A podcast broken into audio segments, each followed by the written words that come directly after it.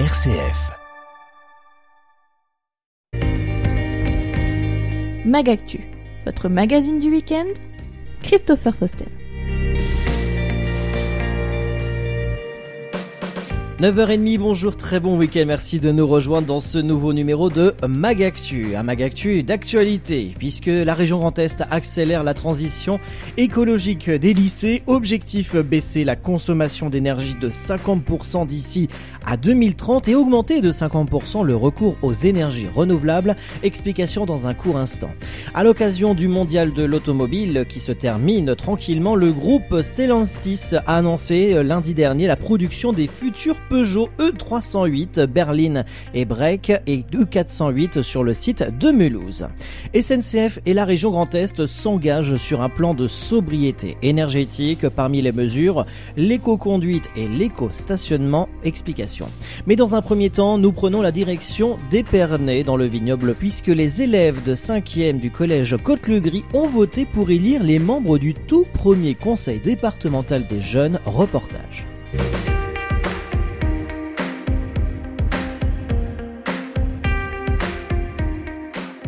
Au mois de juillet dernier, l'Assemblée départementale de la Marne a acté la création d'un conseil départemental des jeunes. Il se composera de deux représentants par établissement issus des 59 collèges publics et privés, dont le collège Côte-le-Gris à Épernay.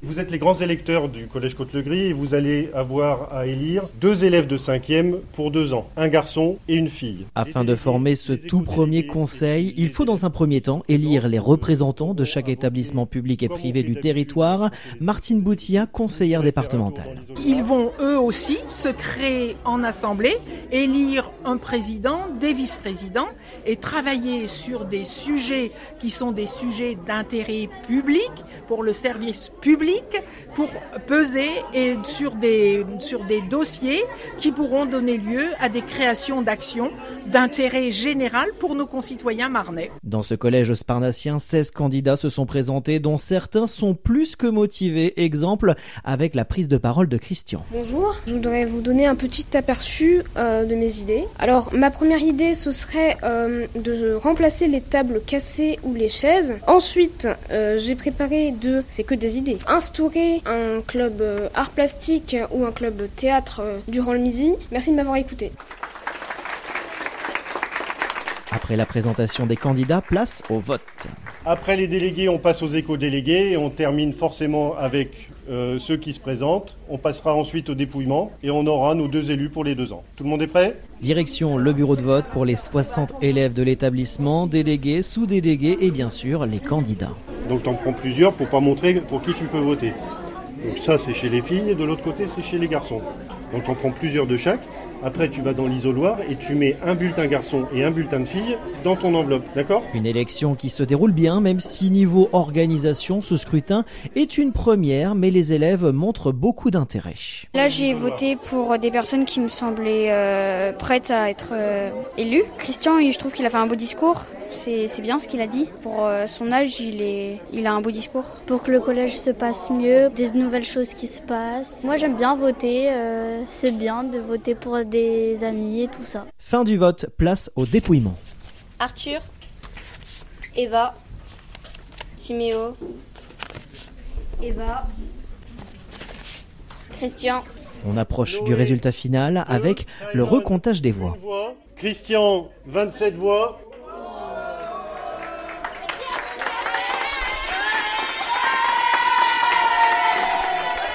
Christian a convaincu la majorité de ses camarades. Il nous donne sa première réaction. Je sais vraiment pas quoi dire, mais je m'y attendais pas. C'est la première fois que euh, le CDG est introduit au collège. Je serai à l'écoute de mes camarades, aussi que euh, le collège sera mieux.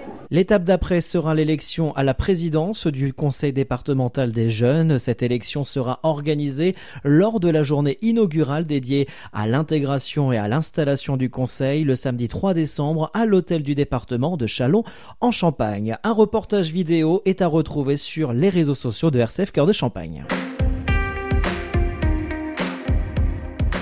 La région Grand Est accélère la transition écologique des lycées. Objectif, baisser la consommation d'énergie de 50% d'ici 2030 et augmenter de 50% le recours aux énergies renouvelables, Magali Santulli. 450 millions d'euros vont être investis pour la transition écologique des lycées sur les quatre prochaines années. Christelle Villers est vice-présidente en charge des lycées durables. Nous avons différents plans qui se séparent en cinq grands axes, hein, qui est donc l'accroissement et l'élargissement du plan lycée vert. Et là, c'est 250 millions euh, d'euros. Donc là, c'est vraiment pour accompagner toute la rénovation énergétique des bâtiments. Hein. Euh, on est vraiment dans des opérations de rénovation énergétique dans le sens, ça peut être des changements de ça peut être de l'isolation de toiture. On a 135 millions d'euros supplémentaires qui est pour équiper les lycées alors en toiture, en panneaux euh, solaires. Pour euh, ensuite 43 millions d'euros, on passe au programme Néolux. Hein. En Néolux, c'est le changement de l'ensemble des luminaires LED dans nos lycées. Ensuite, c'est 12 millions d'euros pour poursuivre le raccordement des lycées en réseau de chaleur collectif. Donc là aussi, nous sommes sur des domaines d'énergie renouvelable, hein, comme le biomasse. Et puis, nous regardons effectivement aussi l'ensemble des réseaux de chaleur pour voir comment on peut les optimiser avec les différentes villes. Ensuite, nous avons 10 millions d'euros dans le déploiement des régulateurs de tension, hein, puisque là aussi, nous savons qu'avec euh, ce genre de régulateur, nous pouvons faire des économies d'énergie. Sur le réseau de chaleur et puis sur la partie euh, chauffage, il y a aussi toutes les parties euh, régulateurs que c'était des chauffages plus anciens où nous mettons aussi des régulateurs pour optimiser toute la régulation dans les salles de classe pour faire en sorte effectivement qu'on puisse à distance mettre en place la chaleur que nous souhaitons. L'objectif est aussi d'accompagner les lycées, les proviseurs et gestionnaires. Nous avons euh, une stratégie vraiment d'accompagnement qui va nous permettre de sensibiliser euh, les personnes. Alors nous avons aussi un logiciel qui s'appelle DeepKey qui va vraiment montrer la consommation qu'utilise le lycée. Et puis autrement, nous sommes bien sûr dans les mesures euh, comme l'État le souhaite, avec une baisse de température à 19 dans les salles de classe, à 16 degrés dans les ateliers et les gymnases. Et au-delà de ça, nous avons encore les lycées en transition qui nous permet effectivement d'accompagner pour le moment 150 lycées. Hein. C'est sous le volontariat, mais on espère effectivement que tout le monde va suivre au fur et à mesure. Et là, nous sommes dans des axes aussi euh, d'écologie avec les déchets et également avec l'économie euh, d'eau, avec l'alimentation durable, euh, la gestion écologique des espaces verts et la qualité de, de l'air intérieur et puis bien sûr l'économie d'énergie dans le sens utilisation. Avec le lycée en transition, nous avons aussi, on embarque en fait les éco-lycéens de la même manière. Donc ça travaille avec le proviseur, le gestionnaire et puis après nous embarquons les, les lycéens, qu'on appelle les éco-lycéens, qui sont souvent nos ambassadeurs, et c'est eux qui vont euh, porter euh, le, sujet dans un des axes qu'ils ont choisi. La dotation euh, de transition énergétique que l'on met aussi en place dans les dans les lycées justement, qui est de 5,6 millions d'euros par année et qui nous permet un petit peu d'embarquer les lycées aussi sur des, des sujets des lycées en transition. La région compte 241 lycées publics, plus de 300 avec les lycées privés et regroupe 215 000 lycéens. Magali Santulé de RCF Lorraine-Nancy.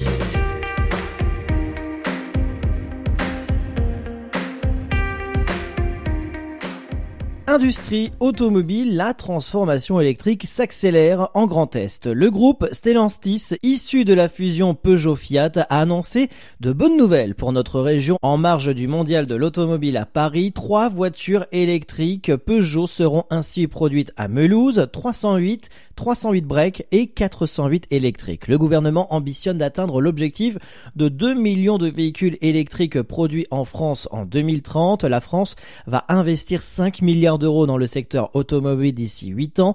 Une bonne nouvelle également pour les sites Stellantis de Metz, Trémery et Charleville-Mézières, estime Jean Rotner, président de la région Grand Est. Stellantis c'est président de la République aujourd'hui. Bonne nouvelle pour nos trois sites confortés à fois Mulhouse sur Metz et Charleville-Mézières le communiqué de presse de Stellantis aujourd'hui conforte les trois sites français du Grand Est et on peut en être heureux. On y a travaillé là aussi d'arrache-pied parce que c'était pas gagné. Comme le dit euh, Carlos Tavares, groupe Stellantis est dorénavant un groupe mondial et tous ces sites sont en concurrence les uns avec les autres et le quatrième constructeur mondial qui est Stellantis est en concurrence également avec les autres constructeurs. On est extrêmement attentif à ces sujets, à la fois dans le soutien, dans la capacité de venir en appui de l'honneur d'ordre principal qui est Stellantis, mais également de la transformation nécessaire à l'ensemble de la chaîne de valeur. Aujourd'hui, euh, quitter euh, l'énergie fossile pour arriver vers l'énergie électrique en matière d'industrie automobile, c'est-à-dire qu'il faut que la sous-traitance s'organise également. Et nous sommes là aussi À côté de la sous-traitance, normalement, Monsieur de Parès doit être présent en décembre pour officialiser la transformation du site de Metz et l'arrivée de ces deux JV sur le site de manière à ce que, à la fois sur les euh, boîtes de transmission, les moteurs électriques, mais il y a une, une transition, une transformation qui se fasse. Donc, plutôt bonne nouvelle pour l'ensemble des sites du Grand Est. Jean Rotner, président de la région Grand Est. On reste avec la région puisque le Grand Est et SNCF Voyageurs s'engagent sur un plan de sobriété énergétique. TER Grand Est affiche l'objectif de réduire sa consommation d'énergie et de diminuer de 30% ses émissions de CO2 par voyageur et par kilomètre dans les trois ans à venir. Présentation des mesures avec Stéphanie Domange, directrice régionale TER Grand Est. SNCF euh, a euh, lancé euh, des programmes de réduction et de sobriété énergétique cohérence d'ailleurs euh, aussi avec euh, les régions. Pour SNCF Voyageurs, on en a deux. Un qui concerne plutôt les trains de long parcours, qui s'appelle Planète Voyage, et un qui s'occupe euh, des trains du quotidien, qui s'appelle Planétaire. Le programme de réduction et de sobriété énergétique pour les trains du quotidien, il comporte plusieurs volets. Un volet qui s'attaque à améliorer l'efficacité de la conduite de nos trains et à réduire leur consommation énergétique. Et puis, un programme qui s'occupe de réduire la consommation énergétique des trains qui sont en stationnement. Chaque train, lorsqu'il stationne plus de 10 minutes, eh bien, on coupe le moteur. On est en train de regarder euh, également euh, la consommation électrique sur euh, la température à bord des trains. On voyagera dans toutes les conditions de confort, mais on va ajuster notre consommation électrique. Donc, ce que l'on fait pour les voyages de courte distance, on le fait aussi pour les voyages de longue distance. On a électrifié la ligne Paris-Mulhouse. Ça va permettre de faire des économies de gasoil, de mieux circuler euh, à l'électrique, notamment sur la section euh, Paris et Nogent, et d'avoir une meilleure efficacité énergétique de nos matériels. Avec de nombreuses mesures concrètes, la région Grand Est et SNCF Voyageurs confortent le train comme l'un des moyens de transport les plus respectueux de l'environnement. Avant de nous quitter, agenda à Châlons-Champagne, l'association Art Vivant organise jusqu'à demain soir à l'abbaye de Vinay son 77e salon d'automne dédié à la peinture, la sculpture, l'aquarelle, la gravure, la photographie et le pastel. Un hommage est rendu à Daniel Jacquin et à Geneviève Berger, ouvert ce week-end de 14h à 18h, entrée libre. À l'occasion de la 15e édition de la fête de la grue et de la migration, le club philatélique de Courdemange et de l'arrondissement de Vitry-le-François s'associe à la Ligue de protection des oiseaux Champagne-Ardenne en proposant ce week-end un souvenir philatélique avec un timbre personnalisé représentant des grues et portant une oblitération temporaire de la poste en date. Le bureau temporaire sera situé de 15h à 17h ce week-end à l'accueil de l'Office de tourisme du lac du Der en Champagne sur le site de la station nautique de Giffaumont-Champaubert. Jusqu'au 31 décembre, le musée de Saint-Dizier accueille sa nouvelle exposition intitulée Résonance. Les œuvres du musée y trouveront une seconde interprétation face aux photographies d'Hervé Robillard, artiste photographe. Hervé transfigure les collections du musée de Saint-Dizier en les confrontant à ses œuvres. Inspiré par une trentaine d'entre elles, il propose un jeu de correspondance insolite, évocatrice ou onirique entre objets du musée et ses photographies. Il explore les ressemblances et oppositions de formes, d'espace, de lumière. Il révèle certains détails des jeux d'espace, de vibrations autour de motions telles que le corps, le paysage, formant des jeux d'harmonie subtils où la dimension spirituelle et médiative n'est jamais très loin. Des visites guidées sont organisées à 15h les jeudis 27 octobre, 24 novembre et 29 décembre.